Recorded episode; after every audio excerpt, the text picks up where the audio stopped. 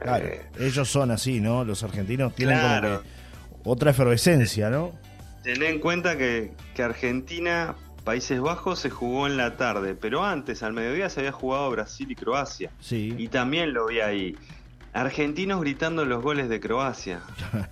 Y sí, Es, es increíble.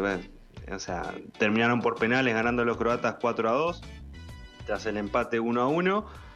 Y después, lo increíble de todo esto, que los brasileros, había brasileros con camiseta de Argentina. Había brasileros, brasileros con camiseta de Brasil hinchando por Argentina. ¿Vieron que eso que dicen, bueno, los uruguayos no quieren a los argentinos y los argentinos quien nos quieren más a nosotros? sí. Lo mismo pasa entre ellos. Los brasileros los quieren más a los argentinos notoriamente. Claro, claro. Estaban ahí, querían que ganara Argentina por una selección sudamericana. Y los argentinos no querían que ganara Brasil. Sí. Porque además se lo tenían que cruzar en Y la, semifinales. la Pero rivalidad, ¿no? Claro, por eso. Lo que está enfrente. Sí, sí, sí, sí, no, pero cuando hizo el 2 a 2 Países Bajos fue Oh, un silencio. Se desplomó, ¿no? Yo estaba en la zona de Palermo donde estaban todos los bares saturados. Bueno, en un lugar me tuve que ir porque no había más cerveza fría. Oh, wow. Se consumieron todo. Se consumieron todo, mi amigo, ¿no? Es así. No, no, impresionante, impresionante. O sea, no esperaban tanta gente y claro, se les saturó. O sea, te servían la cerveza caliente y, y veías que se lo estaban devolviendo todo el tiempo y bueno, está. Ya la, la pobre moza decía, bueno, no, la verdad, si te va, ¿qué te voy a decir? Si- sé que es espantoso esto. Y después la velocidad que tienen para, para darle para adelante a lo suyo, ¿no? Eh, salí para allá, bobo, andá para allá, bobo, lo que dijo Sí. Messi a alguien que se paró atrás de la entrevista después del partido, después de haber ido a recriminarle al juez y, y también a Luis Van Gaal, el entrenador de Países Bajos, que ya no es más, el entrenador ahora de Países Bajos es Koeman, el que era de Barcelona, que sacó Sí, a a Luis Suárez. Suárez de Barcelona. Sí. Ahí va. Eh, después de eso alguien se paró atrás de la cámara recriminándole y Messi se calentó y dice, bueno, anda, anda para allá bobo, salí o salir acá, anda para allá bobo. Y ya ayer había remeras en, en Buenos En Aires impresas con el... No, La creatividad argentina, ¿no? Y Es sí. maravilloso. Yo le pregunté al tipo que la vendía, vos, ¿le hiciste? Terminó el partido y dice, no, no. De noche dije, tengo que hacer esto y ya hice el diseño y la mandé y ahora de mañana ya me las... ¿Y cuántas llevaba vendidas? Ya las tenía acá. ¿Cuán- ¿Cuántas llevaba vendidas este muchacho? No, este, imprimió pocas porque no le dio el tiempo. O sea, había mandado para que le dieran más hoy. Hoy le iban a llegar más, Sí. pero tendría 10 o 15. O sea, fue un- Una una edición limitada, porque claro, una edición limitada. Nadie, nadie le iba a trabajar tampoco un, domingo, sábado de noche, claro, un domingo. Claro, es verdad, es verdad. Pero está, le pudieron hacer algunas para tener ahí, que de hecho yo fui temprano al lugar y después pasé una hora más tarde y ahí le habían llegado. La primera vez que fui no estaba. Claro, claro. Y ahí me dijo, dice, no, me trajeron unas pocas porque ya el lunes me trae, me trae más, estaba loco de la vida. El negocio del momento, Nico. Por acá me mandan algún El mensaje. negocio- Diga, diga. Me dicen, buen día, Johnny, escuchando el firme como siempre. A ver qué comenta Nico del catenacho marroquí. Dice por acá y consulta, ¿la FIFA puede sancionar a la selección o solo jugadores? Dice Carlos que manda un abrazo 61716. Seguramente tenga que ver con la situación de Uruguay. Y creo que hay, hay un expediente que se abrió también en el partido Argentina-Países Bajos, Nico. Sí, también se abrió otro expediente. Las dos cosas puede sancionar, a la Ah, sí. selección y a los jugadores. Bueno. Con- con Lo que pasa es que las sanciones de los jugadores también se hace cargo de la selección. Más Claro. allá de que el jugador no pueda jugar en su equipo, la multa económica la suele pagar la selección. Ahí hay dos tipos de sanciones, ¿no? Una económica y la otra puede puede ser también alguna situación de quita de puntos, puede ser ¿no? un montón de, de- de cosas que pueden pasar con el jugador, lo que tú decías, ¿no? La suspensión de de Sí. repente de varios meses no puede participar con la selección y con su equipo, ¿no? Porque la FIFA Y regula su todo. equipo.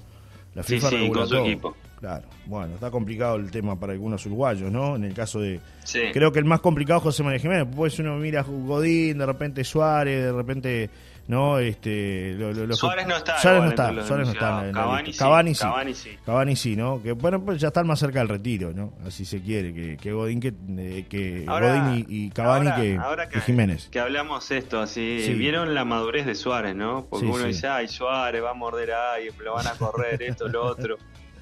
Adentro de la cancha uno lo ve que protesta todo, que las pelea todas pero estuvo muy, muy tranquilo a la hora de los problemas. Más allá de protestarle al juez, tuvo una protesta, pero con ese cuidado que es parte del aprendizaje que, que ha tenido en función de las sanciones que ha recibido también. Claro, es verdad. Yo creo que eso habla bien de él y, y de cómo ha superado determinadas cosas en, en su carrera deportiva, que él también lo ha manifestado en entrevistas. Maduró, maduró. Y creo que con- Maduró, con, la ayuda de sí, profesionales también, ¿no? Con la ayuda de profesionales.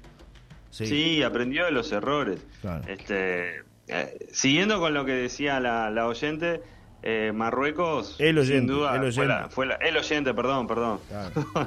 Oyente. Eh, Marruecos es la sensación de, este- de esta Copa del Mundo, o sea, con gol de Youssef Nesri hizo el 1 a 0 con que le ganó a un Portugal que se fue arriba con todo, que puso toda la artillería, pero que no pudo hacer un gol. es verdad.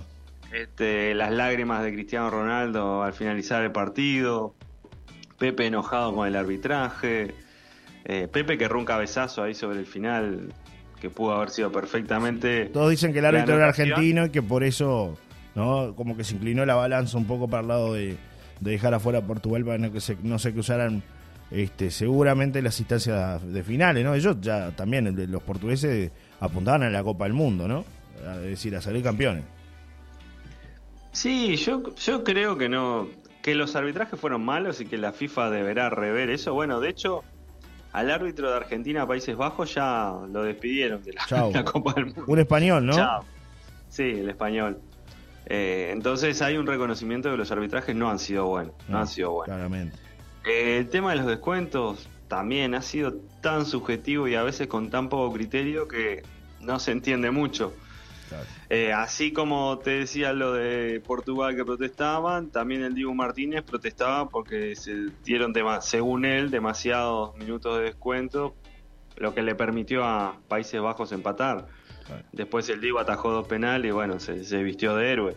Sí, sí, claro. Y, y por el otro lado está el partido que, que hablamos bastante de Francia-Inglaterra, que iban a ser parejo, iba a ser un partido parejo, que podía ganar cualquiera y que realmente ganó Francia 2 a 1, pero Harry Kane eh, falló un penal. Claro, claro.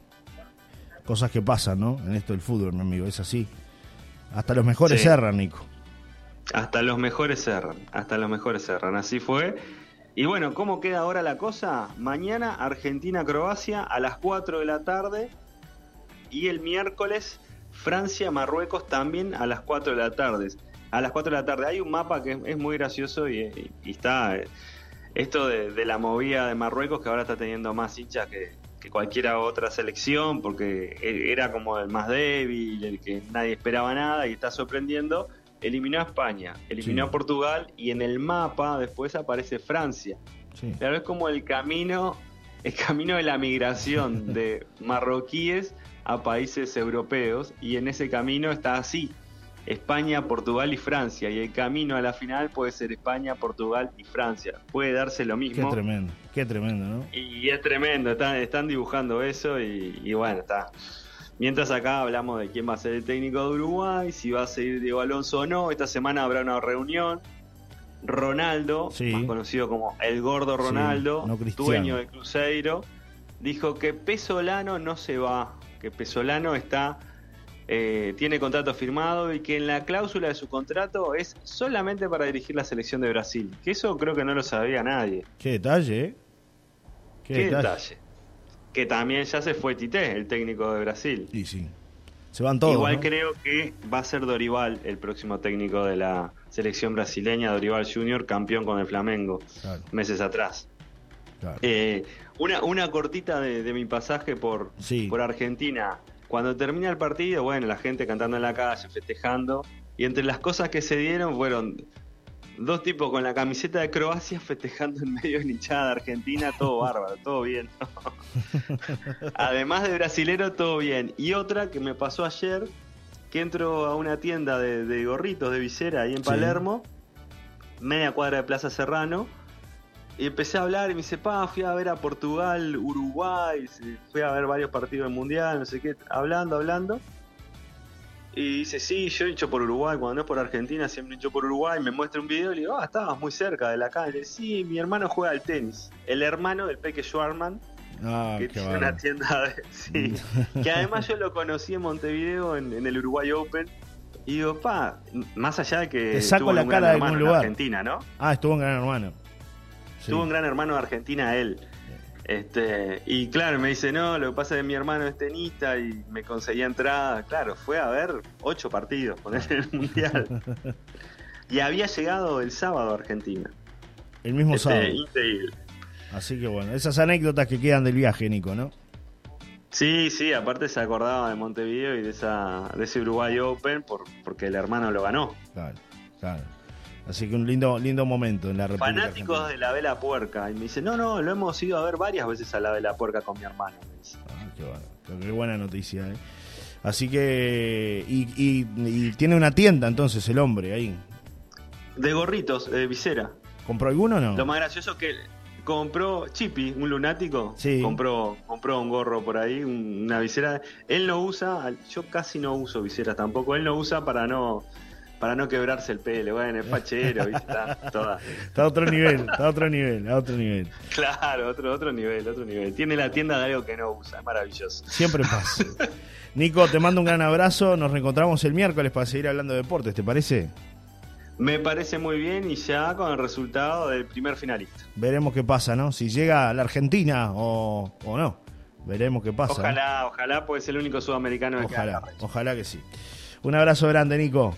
Hasta el Ah. miércoles. Hasta el miércoles, buena semana para todos. Chau, chau. Igual, chau, chau.